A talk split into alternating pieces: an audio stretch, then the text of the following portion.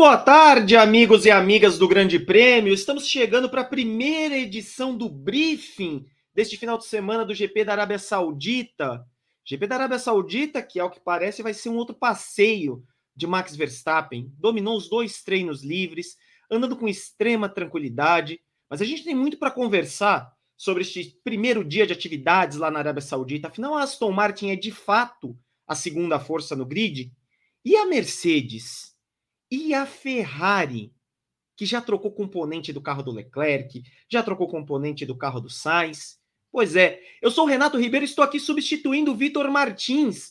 Vitor Martins, que será desmascarado neste programa. Mostraremos. Aí está. Rodrigo Berton, que já colocou Vitor Martins e que já informa onde está Vitor Martins neste momento. Ele não está apresentando este programa, pois está aí Vitor Martins, boa tarde, Rê, JP, Lu Vitor Martins, que, que nos enganou dizendo que curtiria férias no Nordeste do Brasil, mas foi para Jeddah ser pole da Fórmula 2, tal qual esta imagem exclusiva que nós recebemos do multiverso do Vitones. Então, Vitor Martins está lá em Jeddah, aguardando seu like. Olha só a pose dele de like, assim, ó. Dá o like aí. Olha. Enganou a gente. Ô, Rodrigo Berton, já que você chegou aí nesse programa, né? Já que você chegou aqui revelando o verdadeiro paradeiro de Vitor Martins, começar com você. Muito boa tarde. Final de semana promete ser daqueles, né, Berton? Verstappen dominando e a Red Bull sobrando no primeiro dia de atividades lá na Arábia Saudita. Boa tarde mais uma vez, Renato, JP, a Lu, que nos deixou momentaneamente, mas já retorna. Pois é, um domínio absoluto da Red Bull com Max Verstappen, que não deu chances para os rivais, mas teve ali a sombra é, no primeiro treino livre do Pérez e o Alonso com a Aston Martin, mais uma vez mostrando que aquele desempenho do Bahrein não era fogo de palha. A gente está vendo um carro rápido, é, segura, a tocada do Alonso é muito segura nesse circuito, que ele é velocíssimo, apesar de ser um circuito de rua e de ter muitas curvas, é um circuito muito veloz, e a tocada do Alonso com esse carro da Aston Martin pode dar algum é, probleminha ali para Max Verstappen, é, em condições normais de temperatura e pressão, o Verstappen sobra e vence com tranquilidade. A ver como se desenrola o resto do fim de semana, Renato. Luana Marino, muito boa tarde. Você que estava no ao vivo do Grande Prêmio, eu estava lá relatando este treino. Aston Martin é de fato a segunda força, Luana. Boa tarde.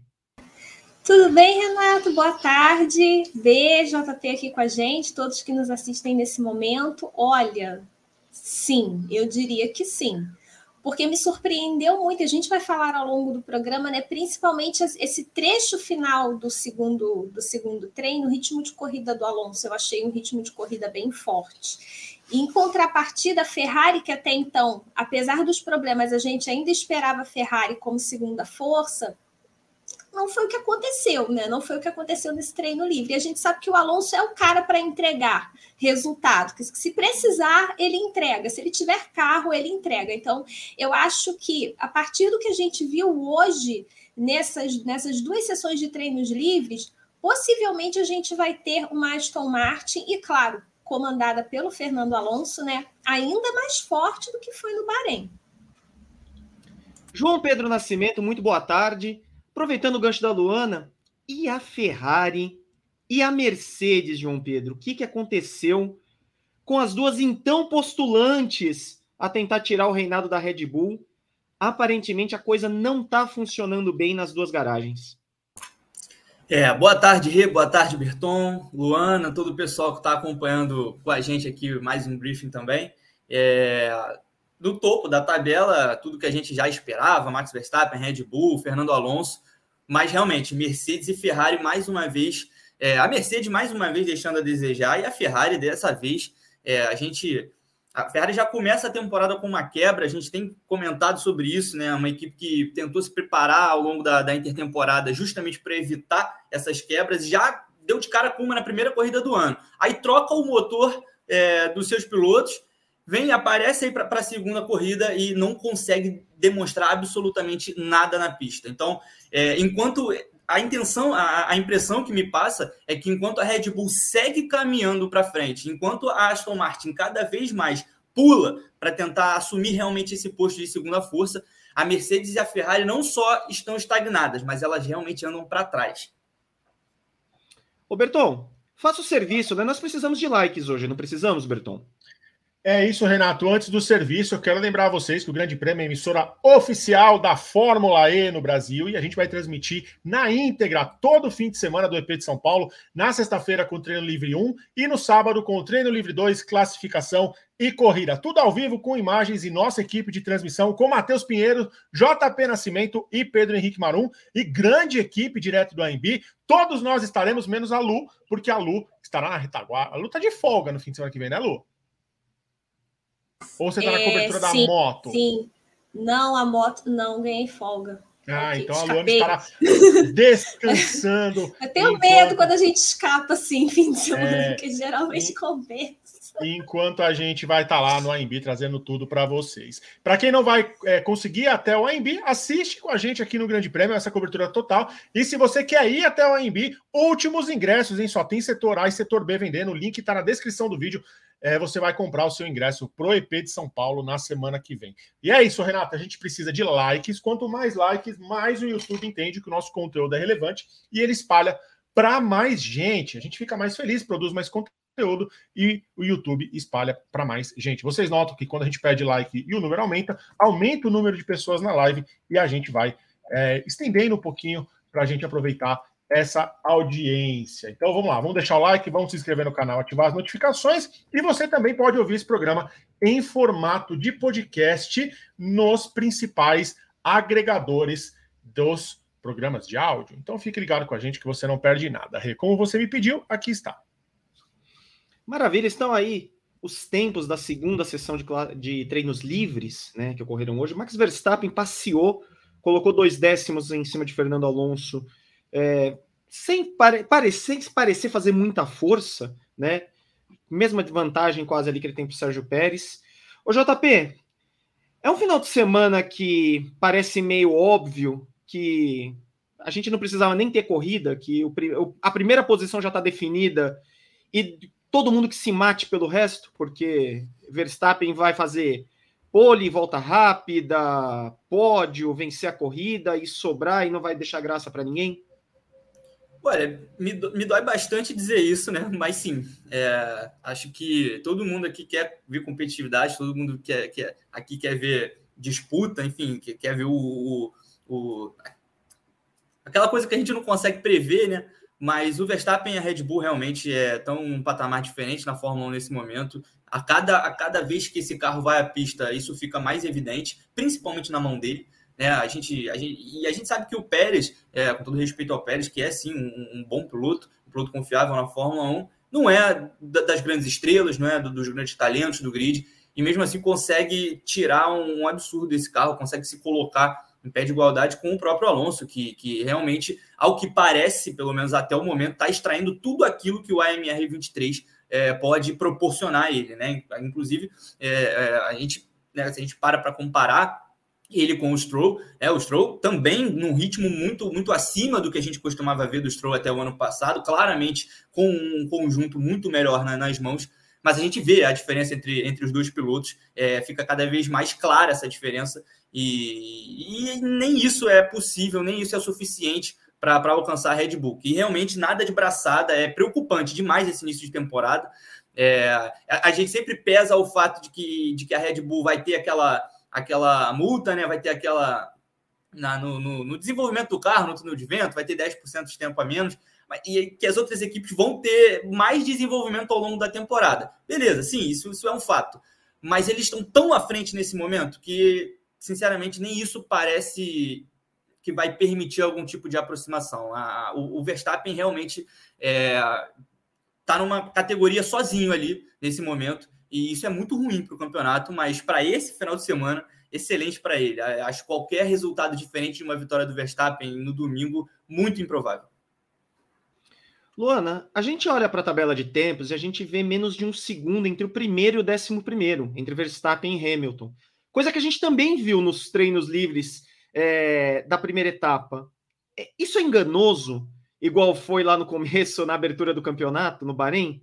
É, porque a sensação que eu tenho é que a Red Bull é, ela trabalha com menos do que precisa na sexta-feira para liberar esse carro para andar no sábado e domingo, e essa diferença de um segundo nesse bloco acaba sendo meio enganoso. Parece que é algo que vai acontecer de novo com o Verstappen?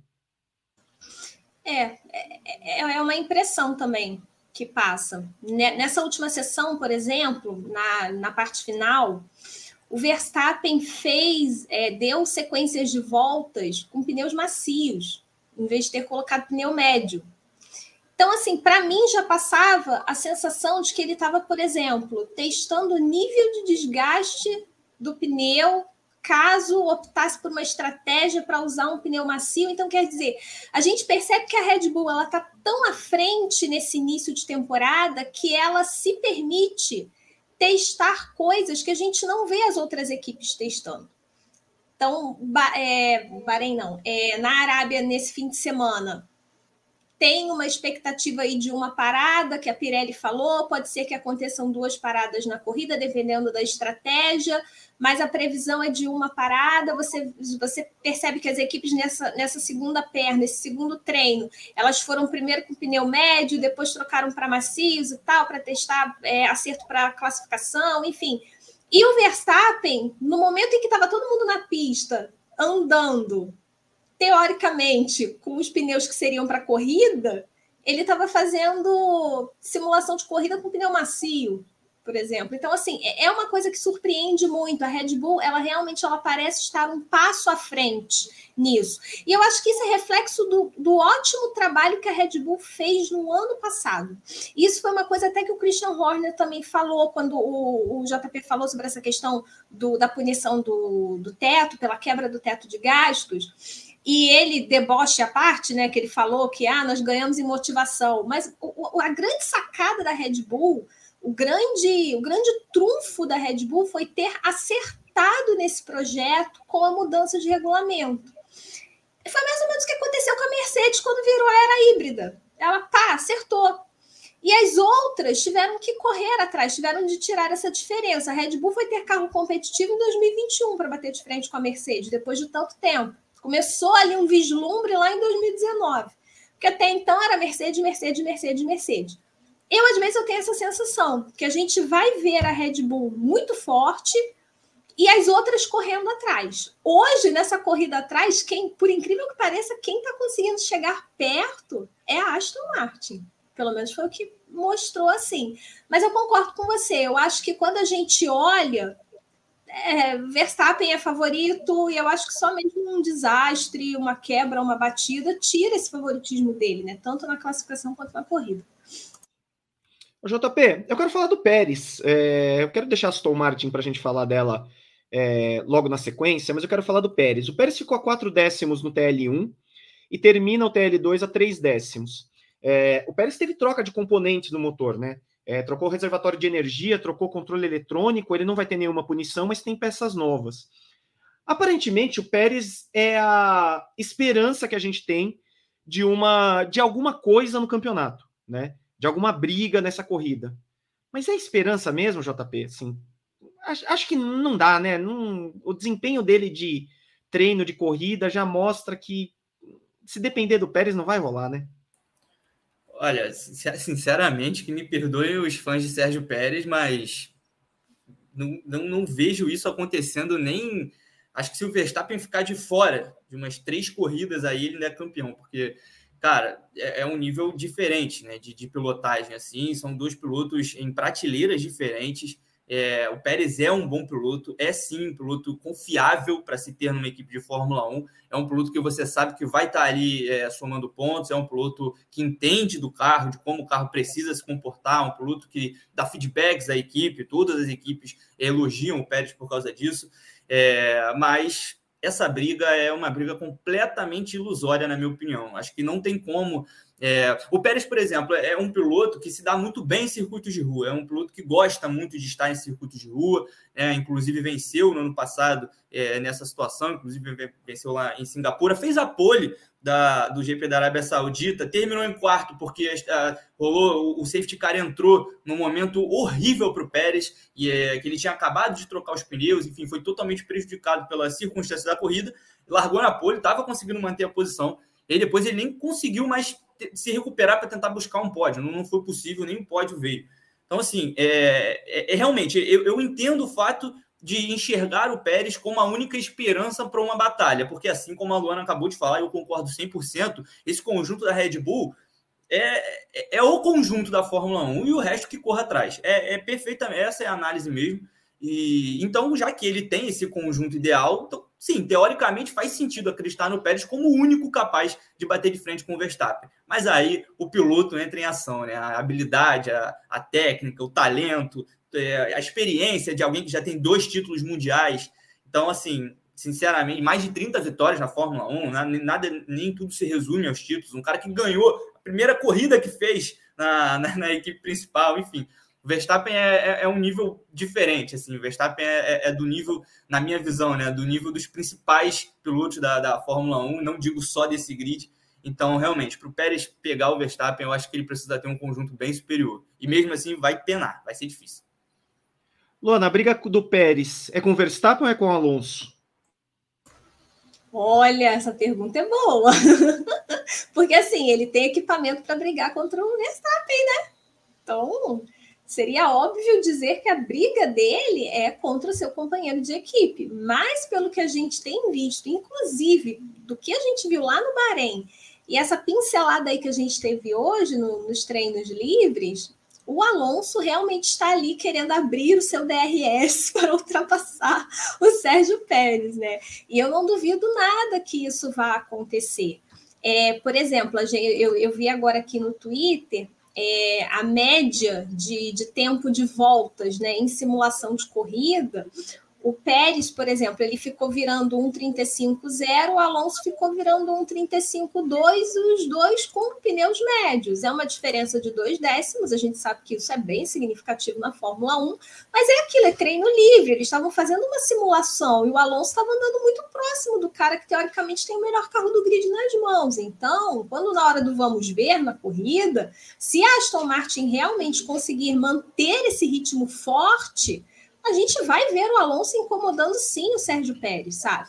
Agora, eu eu concordo com o JP, essa parte que, que o JP trouxe para gente, é de que o Pérez é um cara muito bom em circuitos de rua. Então, eu acho que isso pode fazer a diferença também a, a favor do mexicano. Eu acho que vai ser um duelo interessante e eu acho que, mais uma vez, a gente não vai ver o Verstappen nesse duelo. Eu acho que eu acho que está se desenhando para esse fim de semana esse duelo entre Pérez e Alonso, e isso pode ser um fator para o campeonato, né? Pode ser um fator, porque se a Aston Martin continuar evoluindo esse carro e o Alonso surge como cara a desafiar o Verstappen, o Pérez vai ter um papel importante aí, mesmo ele não querendo ser o escudeiro, mas esse papel vai acabar sobrando para ele se ele não acompanhar o ritmo do Verstappen. A gente falava até isso ontem no W, né? Que, que o Pérez, ah, você foi campeão porque eu segurei todo mundo. Não, você segurou todo mundo, você não acompanhou o ritmo do cara. Acompanha o ritmo do cara que você não vai precisar segurar ninguém. Vai ser você e ele disputando o título, né? Então. Fernando Alonso acabou seis décimos do Verstappen no primeiro treino e a dois no segundo. É, a gente ficou muito na dúvida do que poderia fazer essa Aston Martin, né? É, não tanto com o Stroll, apesar do Stroll não, não estar é, comprometendo é, o desempenho da equipe, eu acho que a Aston Martin poderia até ou, ou, ousar sonhar com alguma coisa melhor no campeonato se tivesse um segundo piloto melhor, né, JP? Mas o Alonso está entregando com esse carro da Aston Martin é, o suficiente para colocar, pelo menos, se colocar ele, Alonso, como a segunda força do campeonato. Né? Não sei se é a Aston Martin como equipe, mas o Alonso vai ser a segunda força do campeonato. Numa pista é, de rua, com ultrapassagem difícil, de repente ele conseguia ali largar numa segunda posição, sei lá, ultrapassar na largada, dá para acreditar que a Aston Martin tem ritmo de corrida para bater de frente com a Red Bull, principalmente com o Verstappen? Bom, é, é, essa, essa briga Pérez Alonso, que a, a Lu estava até comentando agora, é, e, e, uma coisa que eu tenho pensado também é que, por incrível que pareça, eu acho que o Verstappen é um cara que deve estar muito feliz com essa situação, para falar a verdade. Porque no ano passado ele tinha que. A gente só tinha um concorrente ao título do Verstappen, que era o Leclerc. Durante a maioria da temporada, claro que chegou num momento ali que já ficou impossível, mas era só o Leclerc. A partir do momento que tem, e aí eu nem estou dizendo aqui que Alonso e Pérez estão brigando pelo título, mas a partir do momento que tem dois pilotos brigando na pista para tentar buscar essa posição de segunda força que você falou, é exatamente o que a Lu disse. A gente não vai ver o Verstappen nessa briga. Enquanto os dois estão brigando pelo segundo lugar, ele está disparando lá na frente. Então, assim, é, Quanto à possibilidade de, de, vitória, a gente estava até conversando sobre isso antes do programa. É, o Alonso puxar ali uma. Se ele consegue uma primeira fila, né, uma segunda posição, que é o que eu acho que é o teto para ele nesse momento. Uma pole, para mim, é fora da realidade. É, mas se ele consegue se colocar ali na primeira fila, consegue largar ao lado do Verstappen, eu tenho certeza que ele vai para cima naquela primeira curva como se não houvesse amanhã, porque é a única possibilidade que ele vai ter. E aí, em relação ao ritmo de corrida, é, acho que isso realmente os pilotos vão fazer, fazem simulações, fizeram hoje né, a, a, simulação de corrida do Verstappen é, é, é brincadeira de da gente acompanhar a, a, capacidade que ele tem de, de fazer voltas na mesma casa seguidamente o tempo inteiro. É, é impressionante a capacidade que ele tem de fazer isso é, e da capacidade que ele tem de segurar os pneus. Porque eu, eu, eu destaquei isso na, na, corrida de abertura, mas eu não estava tava de folga também, acabei nem, nem, nem falando no programa nem nada, mas o Verstappen fez um stint de 22 voltas de pneu macio no Bahrein. É, é uma coisa surreal, assim, de se imaginar. Então, para segurar o ritmo de corrida de um piloto que consegue manter os pneus em bom estado durante tanto tempo, vai ser muito difícil. Vai ser muito difícil, porque a gente sabe a diferença entre você ser rápido na classificação e você ser rápido na corrida, né? Na classificação você precisa de uma volta, é um, um ritmo único ali, você vai, vai para a pista, faz o máximo que você puder, gasta tudo que o carro tiver para te oferecer e tenta fazer o tempo mais rápido possível. Na corrida não é assim. Você meter o pé o tempo inteiro, uma hora vai faltar pneu, uma hora vai faltar energia, uma hora vai faltar algum tipo de, de coisa. Existe uma estratégia a ser seguida e, e o segredo é ser regular. Né? O segredo é, é, é, manter os mesmos tempos, é manter a casa igual, é manter é, o pneu se desgastando uniformemente. E nisso o Verstappen tem um conjunto na mão dele que é incomparável a todos os outros na Fórmula 1. Então, eu até acho, eu, eu, eu até acredito que possa haver uma disputa. Se o Alonso larga em segundo, eu acho que ele vai para cima do Verstappen de qualquer maneira e de uma forma que a gente não está nem tão acostumado a ver, porque o Verstappen, é, é, enfim, é, as disputas que o Verstappen tem tido na pista ultimamente, é, esse, tirando as disputas com o Hamilton, né? Mas é, falando de, de, Leclerc, falando de. Não, não, não tem sido mais aquele Verstappen é, de, de, enfim, de empurrar os outros carros, não tem sido um Verstappen realmente mais calmo, pelo menos eu vejo dessa forma, até por essas disputas terem diminuído bastante, já que ele anda sozinho na pista durante a maioria do tempo. Então eu acho que o Alonso vai para cima dele, mas manter ao longo da corrida, ter ritmo de corrida para segurar essa regularidade do Verstappen e da Red Bull, não acredito não. Olá, o que falar dessa Aston Martin? O Alonso se coloca aí como segunda força. O Stroll pode ser um cara que vai aproveitar ali algum vacilo das três equipes grandes e de repente se colocar em posição de conseguir pontos importantes para o campeonato. É, quem, olha, quem diria, né? Mas é verdade. E lembrando que ele ainda não está 100% fisicamente, Lance Stroll.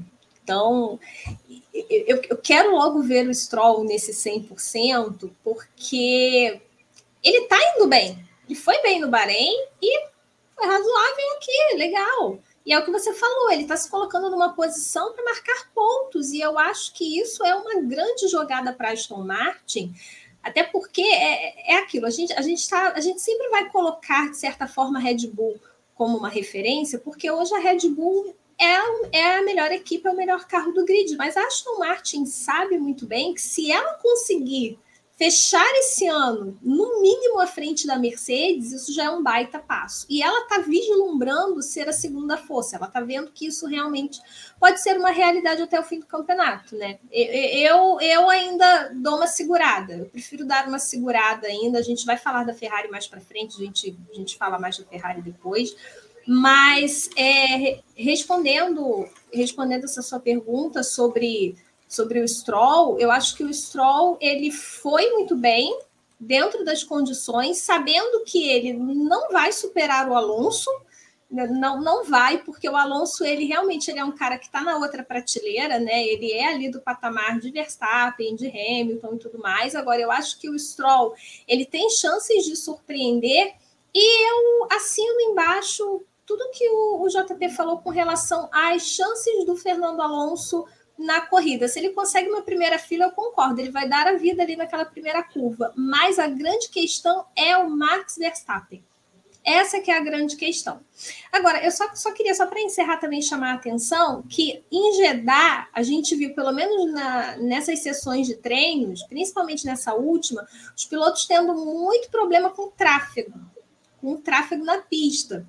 E isso vai ser um fator também, porque a gente tem certeza absoluta que o Verstappen faz essa pole em condições normais, mas ele pega um carro no meio do caminho numa volta rápida, Aí a gente já pode ter um jogo mais interessante, né? É nessa que, por exemplo, o Alonso pode surpreender. Não, não sei a pole, mas uma primeira fila para cima do Sérgio Pérez, por exemplo, é possível. Eu acho que é a pista certa para algum tipo de surpresa. Lembrando duas coisas que eu queria incluir, é, incluir nisso, nesse comentário em cima da Luana. Um, o Pérez treina mal, classifica muito mal. Já é um, um padrão do Pérez classificar mal, né? Dois, o que essa pista me dá medo quando esses carros começam a andar lento, é um negócio assustador. É assustador. E assim, eu não consigo conceber como que em todas as mudanças que a Fórmula 1 fez, não teve nenhum tipo de alargamento em vários setores dessa pista, porque além de ser cego, os carros eles vêm muito. É, a diferença de velocidade é muito rápida. É, é, é, é absurda a diferença entre os carros, entre o carro que está em volta rápida e o carro que está ali aquecendo o pneu em volta lenta. É um negócio desesperador. Eu não sei se vocês têm essa mesma sensação, mas várias vezes dá aquele. Sabe aquele frio na espinha de que, ai, vai dar uma porcaria? É, teve um momento que o Leclerc até ficou preso ali né, no, no tráfego, ficou engarrafado né, durante, no final ali do treino. É, isso eu acho que o que a Lu falou faz, faz muito sentido na minha visão. Acho que isso pode ser um fator real assim na corrida, é, e não só na classificação, mas na corrida, porque, assim, como eu, como eu falei, né? O Pérez ano passado fez a pole, estava é, conseguindo manter a primeira posição até que veio o safety car e mudou a corrida inteira.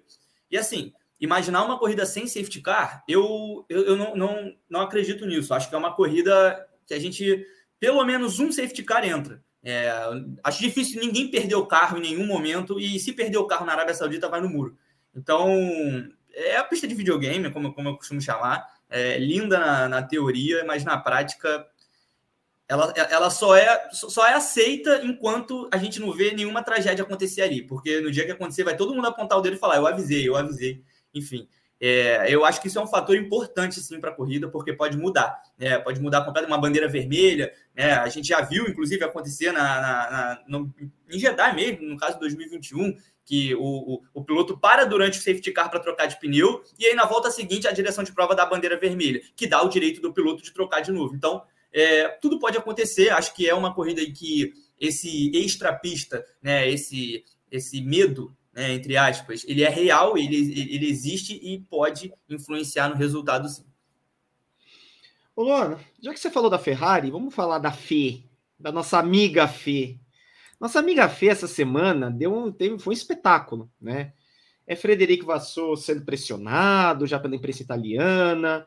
É, o Leclerc trocou um monte de peças do seu motor, trocou ICE, trocou o MGHU, trocou controle eletrônico, o Sainz trocou é, o motor de combustão interna também, e a Ferrari andou em 9 10 é, nesse segundo treino. O que, que acontece com essa Ferrari? Ainda são rastros da gestão Binotto que ainda assombram a Ferrari? Olha, eu acho que o principal problema hoje, pelo menos observando até algumas conversas de rádio, eu acho que a Ferrari está um pouco é, temerosa com a confiabilidade. Então, talvez, talvez isso seja um reflexo do Leclerc e o Sainz tentando poupar um pouquinho mais esse motor, tentando trabalhar com uma limitação um pouquinho menor, porque, por exemplo, teve um, teve um momento, não foi o motor, mas teve um momento no rádio ali que ele reclamou de um problema na embreagem, aí o, o engenheiro falou que não, tá tudo bem, e ele diminuiu muito na pista, a impressão que dava que ele já ia encostar e o Leclerc quebrou de novo. Então, quer dizer, esse carro tem questões ainda para serem solucionadas.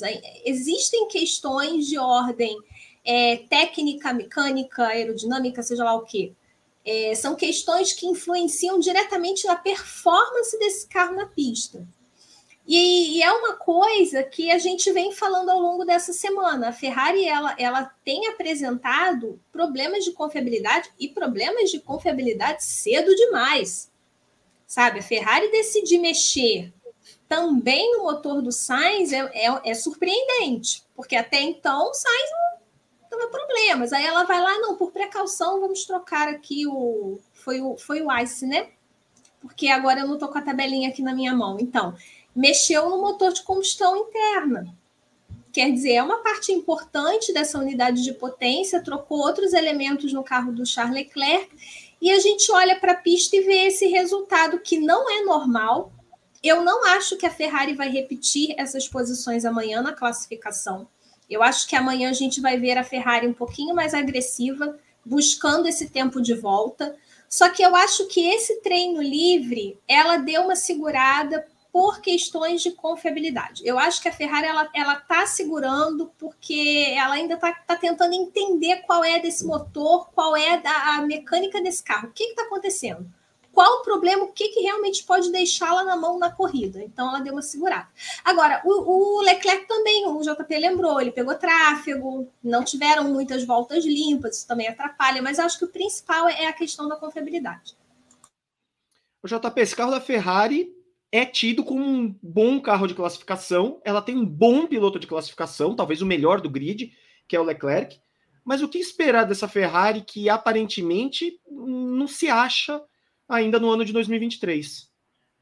Olha, eu, eu tinha comentado isso no, um pouquinho depois da. No, acho que foi o primeiro TTGP que a gente fez depois da abertura da temporada. E foi antes da, da Ferrari trocar de novo né, as peças dos motores. Então, acho que o início, essa sexta-feira, esse início de segundo fim de semana, já pode definir é, que a Ferrari vai estar tá conseguindo fazer um ano mais vergonhoso do que ela fez no ano passado.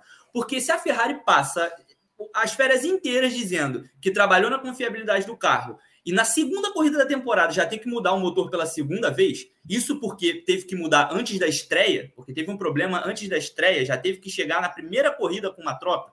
É, por, o que foi feito? Aonde está esse trabalho? Né? O meu questionamento é esse. Então, eu não acho, concordo com o que a Lu disse, não acho que a Ferrari vai andar em nono e décimo. Acho que isso aí é, tem muito a ver com, com medo que eles devem estar sentindo de, de ver o carro quebrar mais uma vez. Acho que faz todo sentido. Mas não dá, é inaceitável na minha visão. Tem que botar o carro para andar na pista porque você trabalhou durante as férias inteiras consertando exatamente isso. Então, o carro deveria ser confiável. Né? Então, eu acho que a Ferrari sobe de ritmo, acho que não, não dá para a gente imaginar ver a Ferrari em nono, décimo é, pós-classificação, mas não creio que seja o suficiente para bater de frente com o Verstappen. Acho que o Leclerc tem condições, dependendo do, do passo que a Ferrari der à frente amanhã, acho que o Leclerc vai ter condições sim de brigar pela primeira fila, talvez desafiar o Pérez, principalmente, é, não, dependendo do ritmo do Alonso também na, na classificação. Mas é, é, é um início de temporada lamentável, assim, é muito ruim mesmo. Ano passado foi o oposto, né? Ano passado a Ferrari começou bem, aí foi descendo a ladeira. Esse ano eles começaram de novo lá embaixo. É, tenho certeza que a esperança da equipe é, é, é fazer o contrário, né? Ano, ano que vem começou em baixa e terminou, é, começou em alta, terminou em baixa. Esse ano seria começar em baixa e terminar em alta. Mas do jeito que as coisas estão andando, parece cada vez mais complicado. Troca motor, e aí tem problema na embreagem, troca uma peça, tem uma, um problema na outra. É, aí não tem problema no motor, é o desgaste dos pneus, que é muito mais forte do que a Red Bull. Então, assim, parece que a Ferrari não fez nada de um ano para o outro. Parece que a Ferrari não fez absolutamente nada. O problema do desgaste dos pneus continua ali, tão forte como foi no ano passado. No, no, no, carro do Leclerc, isso nem se manifestou de forma tão forte no Bahrein, mas no carro do Sainz foi absurdo, a ponto dele não conseguir nem brigar com o Alonso é, pela posição no final da corrida. Então, assim, se não melhorou o desgaste, não melhorou é, a questão da confiabilidade, então melhorou o quê? Né? Porque a Red Bull claramente andou para frente, a Aston Martin claramente andou para frente. É, eu não vou falar da Mercedes, porque a Mercedes é, é um caso à parte. Mas então a, a Ferrari é, é, um caso muito complicado. É, e eu entendo a crise que eles estão passando, porque, na minha visão, eles não sabem qual é o caminho a seguir. Demitiram o Binotto porque acreditaram que esse fosse o caminho. Vamos trazer um chefe novo, vamos botar ordem na casa sendo que o chefe novo não botou a mão nesse carro. O Vasseur não tem influência no, no desenvolvimento da, da SF23. A culpa não é dele. Então, assim, qual, é, qual seria o caminho a seguir? Eu acho que se eu não sei e a Ferrari não sabe, é, realmente eu quero, vai ser muito difícil resolver essa situação. Eu não imagino que eles consigam resolver esse ano. Pode até resolver a questão da confiabilidade, botar um motor confiável na pista, mas a gente sabe que muitas vezes, quando a equipe é, mexe os pauzinhos ali para deixar o motor confiável sem quebrar, ela precisa sacrificar potência. Se sacrificar potência nesse momento com a Red Bull tão à frente e a Aston Martin tão colada, nem brigar por esse segundo lugar vai ser possível, eu acho. Deixa eu pegar um gancho do que o JP falou e deixa eu fazer uma provocação para vocês. Vou começar pela Luana.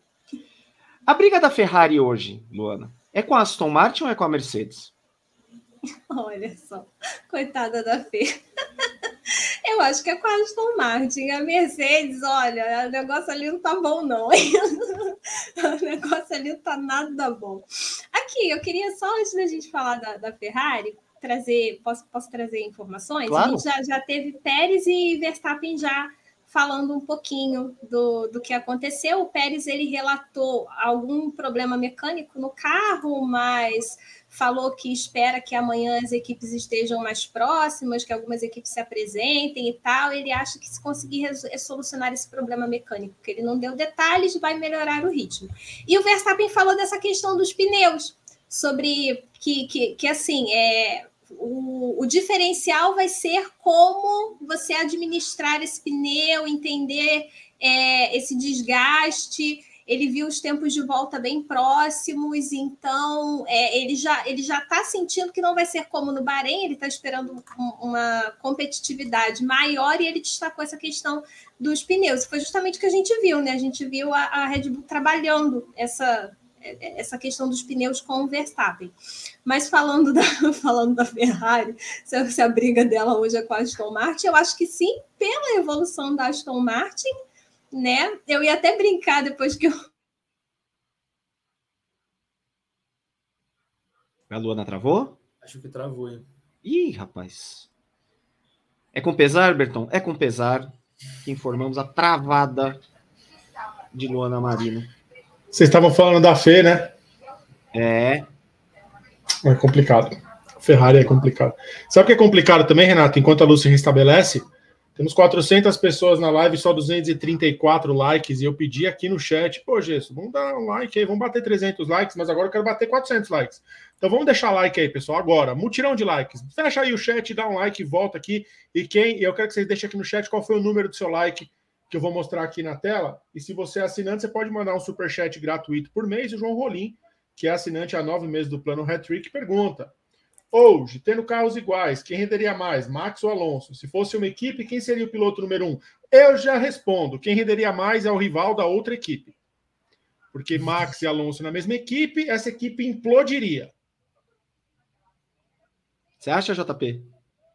Eu concordo 100%. É, obviamente seria uma dupla fortíssima, mas explosiva, totalmente. Na hora de se encontrar na pista, ninguém ia ceder um palmo. Acho que essa equipe aí ia ser uma coisa meio McLaren 2007, ia surgir um Kimi Raikkonen aí para tomar esse título. Amo. É. Ô, Lu, termina o que você estava falando da, eu, da nossa amiga Fê.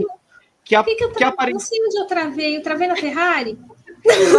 Travou na Fê, porque a Fê Sabe, Lona, ela derrubou o Gabriel na segunda-feira no paddock e agora ela decidiu derrubar você também. Então, assim, a pois Fê, é. o que ela tá errando no carro, ela tá acertando na hora de travar aqui nos comentários. Pois é, né? Só tô sendo boicotada pela Ferrari. Não, eu só ia, eu só ia dizer, respondendo a sua pergunta, né? Sendo, sendo mais direta, que sim, eu vejo ela, ela brigando contra a Aston Martin pela evolução da Aston Martin e que a Ferrari ela melhorou muito no pit stop, né? Porque fez aquele treino exaustivo de mil pit stops, então isso aí foi uma coisa que só tinha feito, porque no Bahrein, olha, foi um espetáculo. Mas o Vassour, coitado, o JP falou muito bem. Primeiro que ele não tem responsabilidade em cima desse carro, está sendo cobrado pelo quê? Sim, está tá sendo cobrado pelo quê? Minuto ano passado mal foi cobrado, né? Acho que foi, foi mais assim a pressão é, de torcida e imprensa internacional, porque a imprensa italiana passava pano. Então, e agora a gente está vendo esse bafafá, esse burburinho todo sem o menor sentido, porque eu acho, porque eu acho que o Vassan, nesse ponto, é, não tem nem o que dizer ainda. O cara ainda não teve chance de a gente ver se realmente ele está sendo um bom comandante ou não. Né? Então, tem que esperar um pouquinho, né? Mas a Ferrari ela tem carro sim hoje para brigar pelo segundo lugar. Ô JP, eu quero que você responda também a mesma pergunta sobre a briga da Ferrari e já engate na Mercedes. Que o Russell termina esse treino em quinto, mas o Hamilton de novo lá atrás, quase um segundo é, atrás do, do Verstappen. A Mercedes também. Olha, até o Hamilton andou dando já uma espinafrada, já falou que escolheu, não escolheu as melhores palavras para falar da equipe. Mas fazia tempo que eu não vi o Hamilton putinho com o carro, viu? Tem uma cena na última temporada do Drive to Survive em que o que raramente é uma série que a gente pode pegar para tirar comparações reais do que acontece, mas eles pegaram uma cena de quando o Hamilton viu o carro da Mercedes, o W13 do ano passado, pela primeira vez.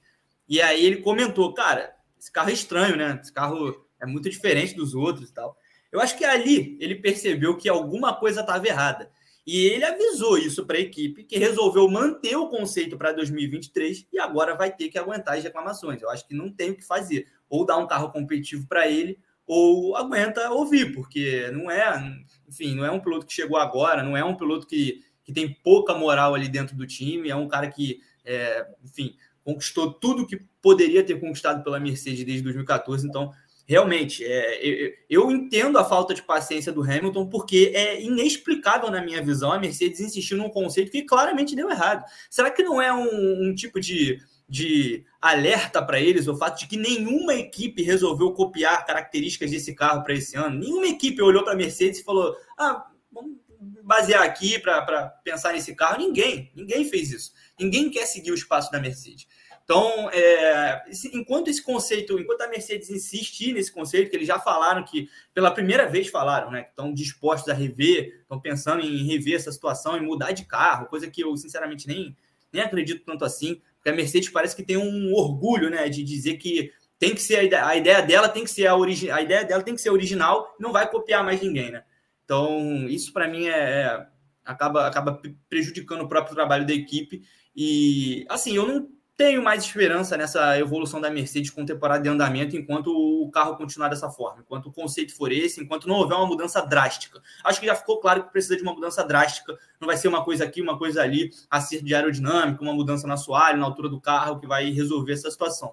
É, não acho que a distância seja de 0,9 é, na classificação, a gente não vai ver isso, acho quase impossível a gente ver isso, mas a distância é muito grande, é muito grande.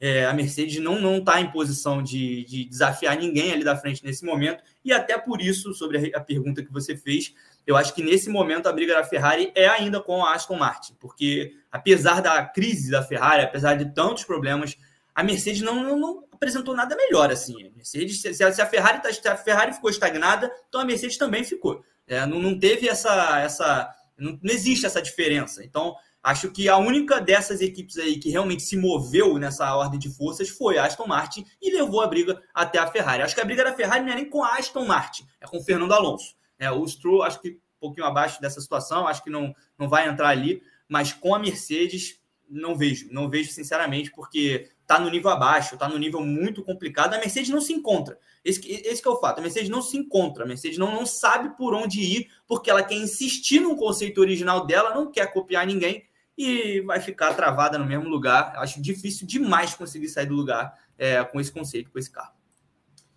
Ô Luana, eu passei 2022 aqui é, falando muito das declarações que o Hamilton dava que eu achava que eram para garagem, né? Era para a equipe que trabalhava lá no carro, falando que confiava na equipe. E ele passou 2022 todo com um carro muito ruim e ele não perdeu a linha em momento nenhum, não deu nenhuma declaração forte, sempre confiou no trabalho da equipe. Ele já começa 2023 já escolhendo umas palavras que ele mesmo já disse que não eram as melhores. O que, que a gente pode esperar nesse final de semana dessa Mercedes com o Russell é, andando quase meio segundo na frente dele? É, a gente vai ver o Hamilton esse final de semana um pouquinho mais bravo do que o normal, porque parece, parece que a paciência acabou, né? Acabou a paz, diria o outro. Não, lá na Mercedes já acabou há muito tempo. A gente está falando isso a semana inteira. sabe? Aquela carta foi a gota d'água. Aquela carta, o JP já tem, né? Aquela, aquele atestado de culpa, aquele atestado de realmente fomos incompetentes, erramos. E a questão é essa, exatamente essa. Eu acho que eu acho que a paciência do Hamilton já foi para o espaço como você falou, foi 2022 inteiro ele ali, porque o Hamilton, durante toda a temporada passada, ele se, como, ele se colocou como o cara do teste. Então, o carro dele estava sempre com sensor, o carro dele estava sempre com alguma coisa diferente, uma peça nova, uma atualização. Era ele que estava ali com aqueles lastros e tal, para poder captar dados, ajudar o time a evoluir o carro. Então, quer dizer, ele se sacrificou, ele se colocou nessa situação e aí a gente, a primeira declaração que a gente tem logo após o Bahrein, quando você vê que realmente nada deu certo para a Mercedes, ele fala: a equipe não me ouviu. Isso é muito forte. E eu acho que apesar dele ter depois dito, ah, não escolhi muito bem as palavras, tentando é, acalmar, né, pôr panos quentes na própria declaração que ele deu, é exatamente isso. Porque se a gente olha e vê que ele foi o cara que ficou testando o tempo inteiro e toda a experiência que ele tem, todos os títulos e tudo mais, poxa vida, é o Lewis Hamilton, né? Não é assim, um piloto novato, não é um piloto que chegou agora, é um piloto que já passou por muita coisa. Então a palavra dele não tem valor. Eu lembro que até no, no W a gente falou, por exemplo, sobre o papel que o Alonso hoje está tendo na Aston Martin. E como o Alonso, eu tenho certeza que ele é um referencial para Aston Martin. Então, assim, por mais que a. Vocês estão aí? Porque tá todo mundo tão paradinho. Vocês deram uma de Anitta agora, né? Tá tudo bem. então tá. Então, é porque. Muito obrigada, gente. Então, o Alonso hoje, ele, ele tá se colocando nessa posição, né, de referencial para Aston Martin. A gente olha para a Mercedes e vê o Hamilton ali, quem é o referencial da Mercedes? Tem que ser o Hamilton. E o Hamilton chegar e dizer que a equipe não ouviu é uma coisa muito grave, é muito sério isso. Então, eu acho que tudo, eu, eu acho que é o reflexo disso, em primeiro lugar, mas também é reflexo dessa ousadia que desandou total, desandou a maionese lá. O W13 foi um desastre e a Mercedes insistiu nesse conceito para o W14. Então, é realmente é só trocando tudo, e isso George Russell já falou também, e eu só para encerrar, eu vou colocar aqui o que o Russell falou. Ele, ele disse né, que é, não tem certeza de qual, qual era a configuração de motor que todos estavam usando na pista. A Red Bull sim está na frente, mas eles aprenderam muitas coisas que ajudaram a médio e a curto prazo. Então, assim, ainda que ele coloque ali um curto prazo, ele põe o médio na frente, ou seja, ele sabe que tem muito trabalho pela frente, né? Não, a gente não vai ter uma evolução e ele ainda Sim. falou que eles não vão achar um segundo do dia para noite. Isso, isso, aí eu, eu ia completar. E, ele, e aí, depois que ele fala isso, ele, ele fala exatamente isso que você falou. A gente vai trabalhar à noite, só que a gente não vai encontrar esse segundo até amanhã. É um segundo de diferença. Então, o negócio ali tá, tá feia a coisa. Toto Wolff tá coitado, tá, tá caído. Vocês já repararam como ele tá, tá caidinho? Deu uma murchada, né?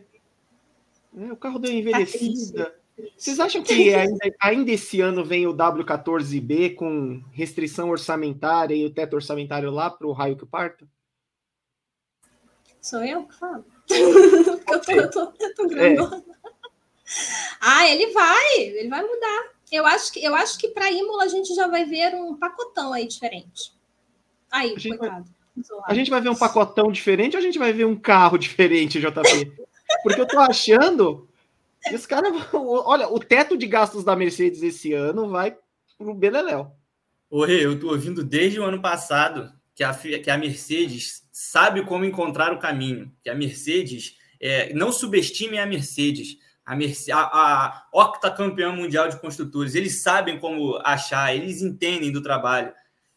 É, assim, quem tem que refazer um carro no meio da temporada não sabe encontrar o caminho. Não sabe, porque se soubesse, teria feito durante as férias. Aí chega na pista, vê que tem o Aston Martin na frente, e aí vai a loucura. Então, assim, não sabia o caminho. Isso é um fato. Acho que a gente já, já pode, né? Inclusive, o Hamilton, o próprio Hamilton, nas palavras dele, com que a Lu acabou de citar, eu acho que também deixa isso um pouco evidente, porque o Hamilton queria um caminho diferente e a Mercedes não seguiu. Então, não que o Hamilton seja o cara que, vai, que tem que definir todos os pontos de desenvolvimento do carro, não é isso. Mas assim, é o piloto que está lá dentro, ele tem algumas noções, ele sabe do que ele está falando, e eu acho que a indignação dele também passa muito por ter sido ignorado nesse ponto. Então, eu acredito sim que a Mercedes possa vir com um pacote muito diferente é, ainda nesse ano. E assim, se quiser pegar a Red Bull até 2025, que a gente sabe que 2026 a Fórmula 1 vai realmente passar por uma mudança forte, que eu acho que 2026, é, é, eu já, já, já dei essa opinião aqui no TTGP em alguns outros momentos, que para pegar Verstappen até 2025 vai ser, eu acho que vai ser muito difícil. É, eu acho que o único jeito da Mercedes fazer isso é repetir a história da Red Bull e ignorar esse teto de gastos. Porque tirando isso, não vai, não vai corrigir. É o que a Lu falou no início do programa. A Mercedes acertou em 2014 e só foi, ser, só foi pega no, em 2021. Agora, numa era que vai ser até, de certa forma, mais curta, né? Porque assim, o regulamento técnico vai permanecer né, mais ou menos. É claro que a gente sempre tem uma mudança de um ano para o outro, mas o regulamento técnico do, do, efeito solo é esse aí. Mas os motores, por exemplo, vão mudar completamente. A gente tem que ver como que os fornecedores vão chegar, como que vão ser esses novos motores, a ordem de forças pode mudar muito. É, então, assim, é, eu acho que, que é a única forma. Acho que para pegar daqui até lá, daqui a 2025, respeitando o teto de gastos, cumprindo cada uma das regras, não vai, não vai chegar. Olha, eu quero, já que a Mercedes vai aumentar a hospitalidade dela, né? Eu espero que o rango seja bom aqui no GP de São Paulo, tá? Final do ano, para os meninos irem comer lá. Liberem também a, o rango para os meninos irem comer lá na garagem, tá? Já que aparentemente é a hospitalidade que estoura o teto de gastos, né? é ali ao lanchinho, né? Então vamos lá. Para a gente falar ali do pelotão da frente, faltou a gente falar da Alpine, né? Alpine que parece ter ressurgido das cinzas, com o Ocon em quarto, Gasly em sexto nesse TL2, Luana. É... A primeira corrida da Alpine foi um negócio meio pavoroso, diria. Mas do jeito que está a temporada, é... é meio difícil a gente é, não acreditar que a Alpine vai ser a quinta força da temporada, né? Ela disputa com uma Haas que a gente nunca sabe até quando vai poder desenvolver esse carro, né? Com uma Alpha Tauri que ninguém faz ideia do que é, com uma Alfa Romeo que aparentemente não tem piloto para desenvolver esse carro. A Williams não dá, né? A Williams não vai ter condição de ser quinta força. E a McLaren, aparentemente, é uma draga, né? Então, assim, a Alpine tem a sua posição consolidada ali de quinta força. Mas dá para sonhar com mais com essa dupla de pilotos e depois do que a gente viu hoje? Olha, ela tá falando aí que tá querendo passar a Mercedes, né? Todo mundo tá querendo passar a Mercedes. A Mercedes perdeu a moral na Fórmula 1, coitado. Mas, mas eu acho que a Alpine, é, ela teve um, uma, uma primeira etapa em 2023, um GP do Bahrein esquisito, como você falou, né? classificação de um piloto foi melhor que a do outro, aí na corrida inverte. O Ocon fez uma sucessão de besteiras na, na corrida por conta das punições, né? Passou do, do, limite de velocidade quando foi pagar punição, aí teve que pagar outra. Foi uma tragédia total. Mas o, o Gasly fez uma corrida bem interessante. Então, eu acho que a gente pode sim ver a Alpine pontuando esse fim de semana eu acho que é possível. Eu não sei se amanhã a gente vai ver o que a gente viu hoje. Aliás, eu não sei, não. Eu tenho certeza que não. Que o Ocon em quarto e Gasly em sexto, não, não vai ser. Mas eu acho que o, o Q3 é bem possível para essa dupla. Eu acho que a Alpine tem um projeto interessante, embora ela ainda também tenha algumas questões para entender nesse carro. Por exemplo, o ritmo de classificação é, do, do Pierre Gasly não foi tão bom assim no Bahrein. Já na corrida ele foi bem melhor. Então são, são questões ainda. Né, o, o, Ga, o Gabriel Curti, nosso Gabriel Curti, até fez uma análise essa semana sobre isso, né? Afinal de contas, qual é a da A523? Que o, o carro não, não, deu muito para entender aonde que esse carro, aonde que você pode realmente aproveitar alguma coisa. Esse carro a Alpine veio com um carro muito leve, nessa temporada. Então, assim, é uma vantagem. E só para poder encerrar, né, do que você falou das outras equipes, me chama a atenção a queda da Alfa Romeo nesse fim de semana. A Alfa Romeo caiu muito. eu não esperava o Bottas em último. Eu acho que isso é surpreendente. Não é o lugar da Alfa Romeo. A McLaren vive um drama também. A McLaren está muito ruim. A, também o Norris também mexeu no motor. A McLaren está tendo muitos problemas. É, sempre tem alguma coisa nesse carro para mexer, algum ajuste. Então, é, se a gente for olhar por esse lado, eu concordo com você. A Alpine como quinta força é uma realidade. Agora, me surpreende muito a Alfa Romeo ter caído. Eu estava imaginando a Alfa Romeo brigando com a Alpine. Ô JP, eu queria que você falasse um pouquinho da Haas e da Williams. Huckenberg, de novo, andando à frente e bem à frente do Magnussen. É, para um piloto que estava tanto tempo parado. Ok, eu entendo a capacidade do Huckenberg, eu acho ele um bom piloto. Acho que esse papo dele não ter pódio é muito supervalorizado. É, ele é um bom piloto. É, e nisso eu concordo muito com o Gabriel, com o Curti, quando ele fala principalmente sobre o Huckenberg. É, e as duas Williams, que aparentemente o Sargent vai largar ali na zona da confusão, já diria o Pô fechou. E o álbum vai ser um, um, um, carro de Q2, né? Queria que você falasse das duas para a gente arredondar aí o nosso TL2. Ah, bom, a Raiz, ela, ela segue naquela preocupação né, da, da primeira etapa. A Haas foi, foi, fez, fez uma primeira corrida bem curiosa, na verdade. Eles foram para corridas para corrida desesperados com, com o ritmo de corrida do carro, achando que é, iam andar para trás a ponto de realmente terminar nas duas últimas posições.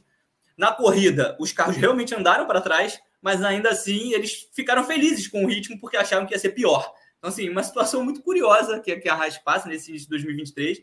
É, em relação ao Huckenberg, Acho que esse questionamento sobre se o Huckenberg é um, um, bom piloto, se ele é um piloto que merece estar na Fórmula 1, acho que isso é, é, é muito supervalorizado o fato dele nunca ter conquistado um pódio, porque as pessoas se prendem né, a essas estatísticas, se prendem a. E, e às vezes falta um pouquinho o entendimento de que não é só isso que a equipe quer. Uma equipe que não está brigando por pódio, ela não vai priorizar, ah, não, porque esse piloto tem milhares de pódios na carreira. Claro que é interessante ter um vencedor no time.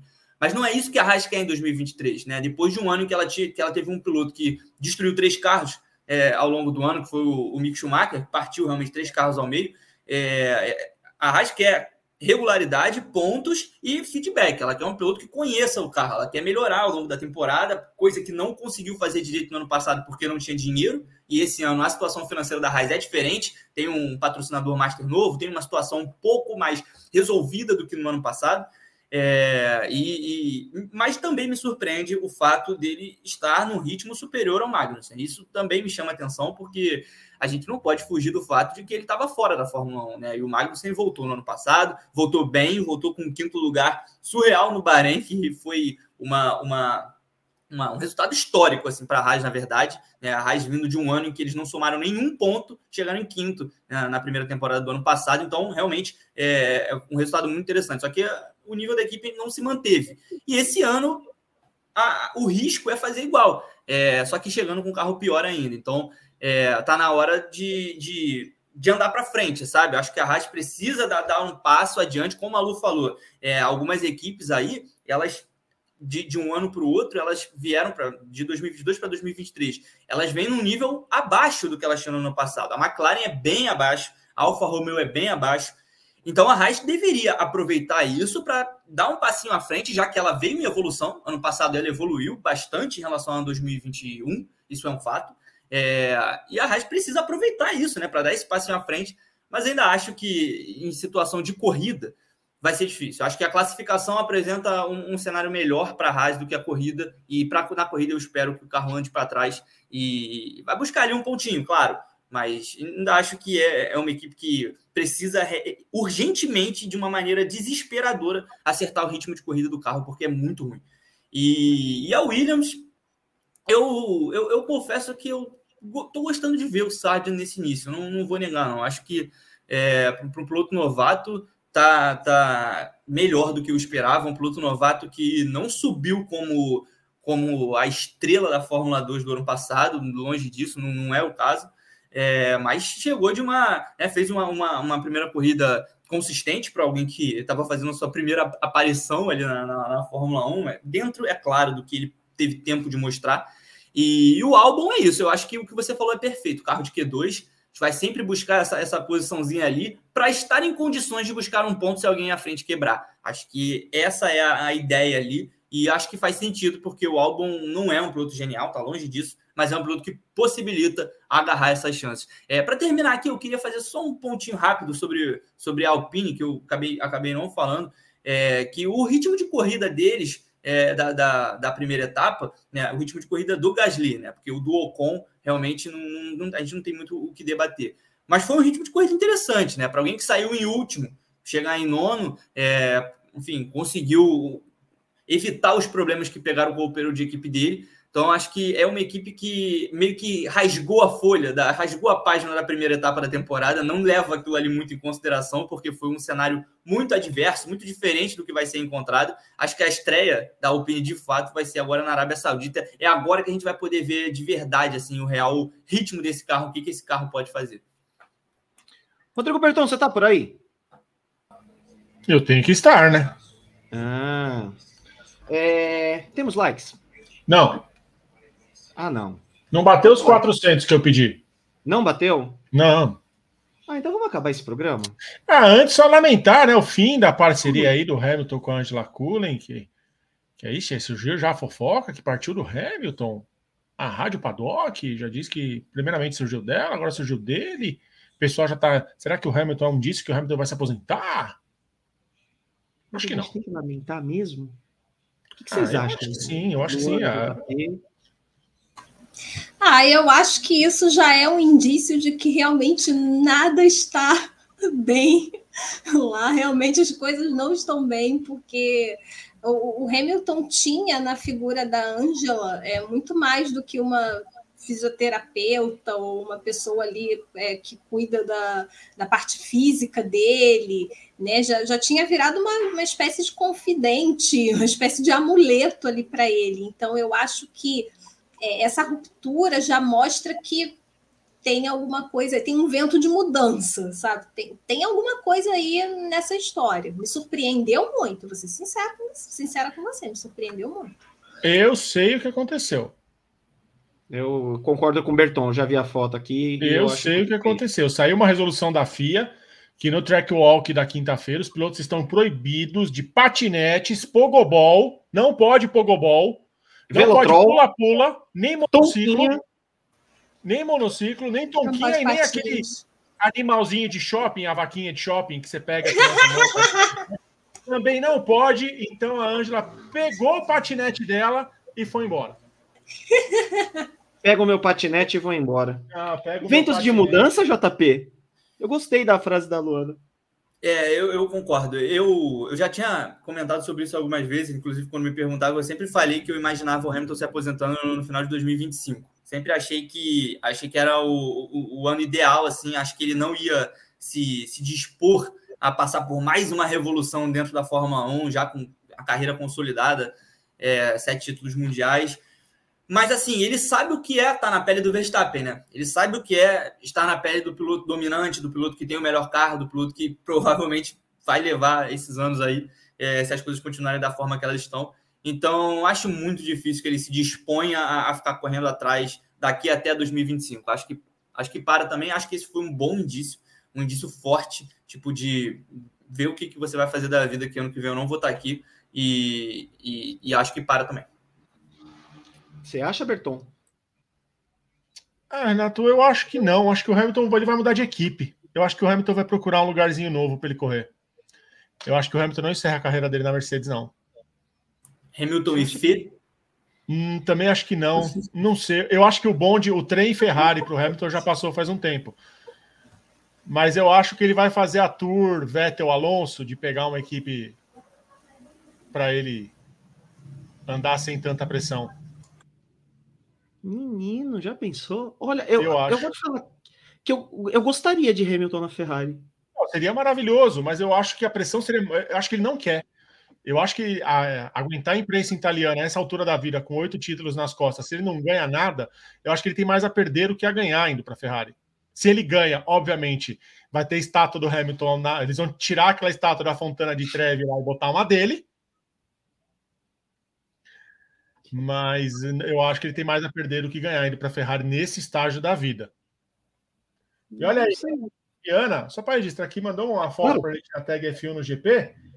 Falando que tá assistindo a gente direto da terrinha dele, que é em Lavras, Minas Gerais, se recuperando de uma colecistectomia. E eu treinei para falar isso. É, a boa e velha retirada da vesícula. Obrigado pela companhia, com frades do Grande Prêmio. Obrigado aí, Juliano, pela audiência de sempre, está sempre aqui com a gente. Melhoras. Porto de melhoras. Ó, Gabriel Carneiro fala, ó, Hamilton de volta na McLaren. Hum, Duvido. É ruim. Duvido. Também eu, acho que. Eu não. pagaria algum também para ver, viu? Eu pagaria algum para ver ele andando ali. McLaren tá, a McLaren tá entrando no limbo, né, cara? É um limbo de existencial, assim, de você não sabe o que, que vai acontecer. Então, é. é, é Temos complicado. comentários também, Berton? Mais Olha, tem, a gente, tem, comentários soltos aqui no chat, Vitor, porque nem superchat a galera mandou. Vitor? Você me chamou de Vitor? É, a força do hábito, Rê. Ah, não. Ou a força do álbum, como disseram aí na transmissão hoje. Foi a força do álbum, me desculpa. Me perdoa, Rê. Me perdoa, a força, a força do álbum. A força do álbum é duro.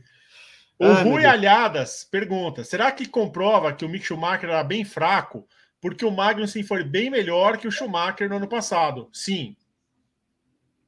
Sim. Sim. Você concorda, Luana? Sim, sim. Assim, é, né? Coitado. Então, a gente a está mais ou menos vendo assim o, acontecer o, esse lance do raio cair uma vez no mesmo. É, só cair uma vez né, no mesmo lugar lá na família Leclerc, né? Olha, olha, que lambança, hein? Começando Eu só gostei isso. do motivo da lambança do, do, do Leclerc da, de baixo orçamento me providenciou fazer isso. Eu fiquei muito feliz em poder fazer isso aqui. Então, obrigado, Arthur. Olha. Mas ele ia fazer. Eu acho que o, o menino lá da Prema não ia pegar, não. Tutu. Tutu. Diga, Berton. Ah, o Tutu, Tutu causando entretenimento. Aliás, essa pista na Fórmula 2 também, hein? Olha, ali que a Fórmula 2 é meio terra de ninguém. Olha, o final de semana promete, tá? Promete, porque amanhã nós temos classificação. E a classificação, ela tem a nossa segunda tela, certo, Rodrigo Berton?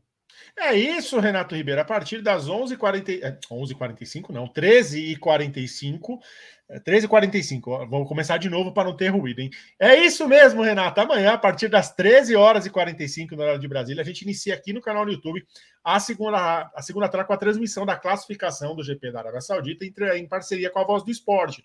Então a gente vai ter lá o César Tavares na narração, a Evelyn e o Gabriel Curti nos comentários. Eu vou estar ali na, no apoio, no backup, só para garantir que vai estar tudo certinho. Mas vocês acompanharam a gente lá no Bahrein, foi um sucesso. A gente espera todo mundo aqui amanhã. Então, 13h45, logo após a classificação, a gente chega, né, Renato? Você, eu, eu preciso ver a escala, porque a escala está toda mexida com o Vitor lá em Jeddah. Então, eu sei que o Renato e eu estaremos aqui. A gente vai estar aqui o final de semana inteiro.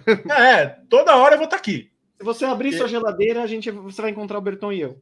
É isso. Então fiquem ligados no Grande Prêmio para não perder nada. Inscreva-se no canal 2 e no canal espanhol. Os links estão na descrição. Sigam a gente nos agregadores de podcast. E se você tiver no Spotify, dá cinco estrelas para a gente. Tem perguntas em todos os episódios. Esse episódio vai entrar daqui uns 40 minutos, já vai estar lá no Spotify. Então fiquem ligados no Grande Prêmio para você não perder nada do GP da Arábia Saudita. No domingo também tem, hein? No domingo tem o pré-corrida, meio-dia e meia. 1h40 13 e 40 horário de Brasília, tem a segunda tela, vai até ali a chegada do carro no parque fechado. A gente entra com o briefing ali enquanto o pódio está rolando, para rolar aquele esquenta, e logo depois todo mundo chega para análise do GP da Arábia Saudita. Tem ex as notas, não tem o, o né, a ditadura de Vitor Martins no ex as notas nesse fim de semana, Renato. Então, a gente está no comando com a Evelyn Guimarães. Eu não sei se o Gui vai fazer, mas eu sei que nós três faremos porque o Gui está escalado para um evento do Grande Prêmio no domingo. Ah, é verdade, tem evento é, domingo. Aliás, um pessoal, é horário de evento. Não, é ótimo horário. Então vocês vão acompanhar todo a cobertura do GP da Arábia Saudita no Grande Prêmio. E eu tenho que passar um serviço aqui, Renato, que o Grande Prêmio é emissora oficial da Fórmula E no Brasil. E eu amo falar isso. Isso aqui me enche de orgulho, porque, olha, transmitir uma categoria de nível mundial não é fácil. Eu vou botar uma foto aqui na tela para vocês verem o nível da nossa cobertura. Essas são as espumas dos microfones que os meninos utilizarão no AMB.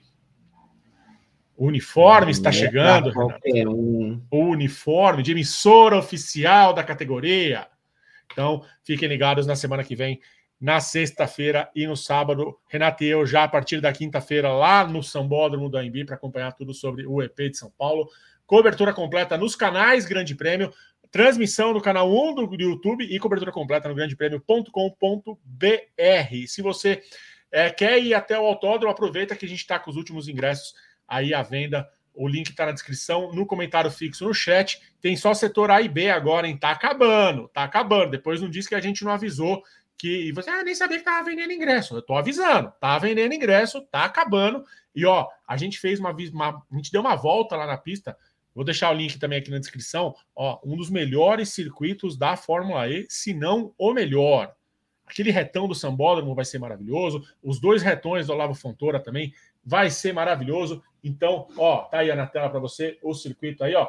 E esse traçado aí que peça no Sambódromo transforma a corrida numa arena, público dos dois lados. Quem viveu a Indy sabe do que eu tô falando. Então, a gente espera todo mundo lá no AMB, a gente espera vocês aqui no YouTube, quem não for para o AMB, e quem for postar vídeos no, no Sambódromo, marca a gente, arroba Grande Prêmio ou Fórmula E no GP na tag, que eu quero ver o conteúdo de vocês, eu vou estar tá lá produzindo conteúdo também, e, e vai ser legal. Eu tô, tô na ansiedade, nível Fórmula 1 de cobertura, hein? Olha, e levem cerveja para arquibancada, que eu vou ser meio Márcio Canuto, eu vou ficar passeando pelas arquibancadas lá, e, por favor, deixem cerveja para mim. Luana, destaque final, você tem mais alguma coisa para falar ou podemos ir embora? Acho que a gente já pode ir, passamos muito bem pelo grid, não tem muita coisa para acrescentar das demais equipes, né? Porque o pessoal não foi nem para frente nem para trás. Acho que amanhã a gente vai começar a ter um desenho mais real de como vai ser o GP do Bahrein. Do tem Bahrein, alguma... da Arábia Saudita, perdão. Tem alguma aposta para pole que não seja o Max Verstappen? Ah, sem ser o Verstappen, teria que ser o Sérgio Pérez, né? Pelo equipamento. Então, mas como ele é ruim de classificação, eu vou no Alonso. JP, seu destaque final. É, acho que a gente cobriu bastante é, o que aconteceu, as primeiras atividades de hoje.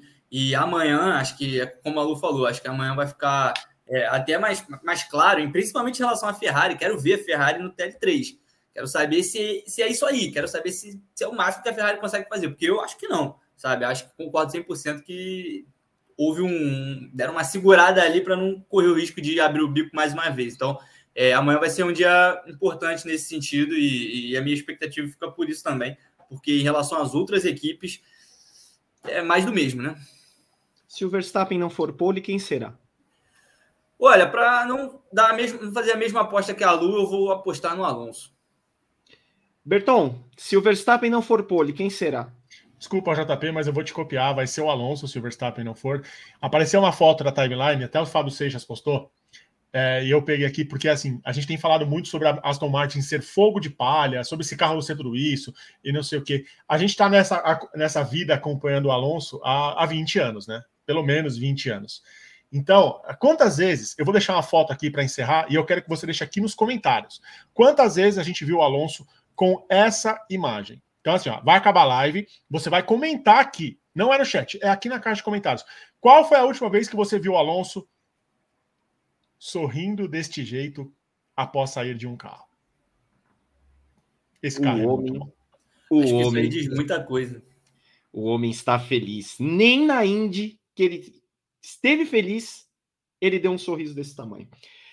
É isso. Então amanhã voltamos com o briefing tem segunda tela, né? Venha aqui acompanhar a classificação com a gente, acompanhe conosco com o Grande Prêmio, com a Voz do Esporte, César Tavares, Evelyn Guimarães, Gabriel Curti.